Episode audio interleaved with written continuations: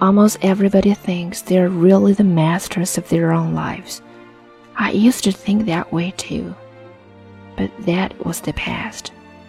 Through the uphills and downhills of my life, I've come to realize that I didn't really ever own my own life, and neither did most of the others.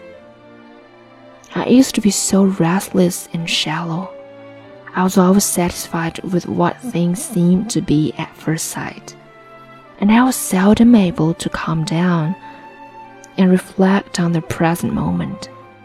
But what it really means to own your own life is that you put your heart into the present moment.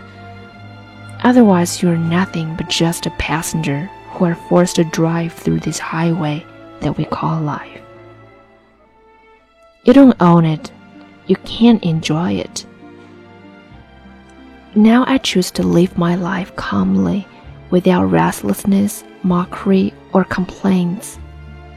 Being like this, I suddenly discovered that my vision had become clearer. Many problems that troubled me before are now solved. I am grateful that I made such a decision. In the past, I can only dream what kind of a life that I can live, but now I can live this life as I wanted.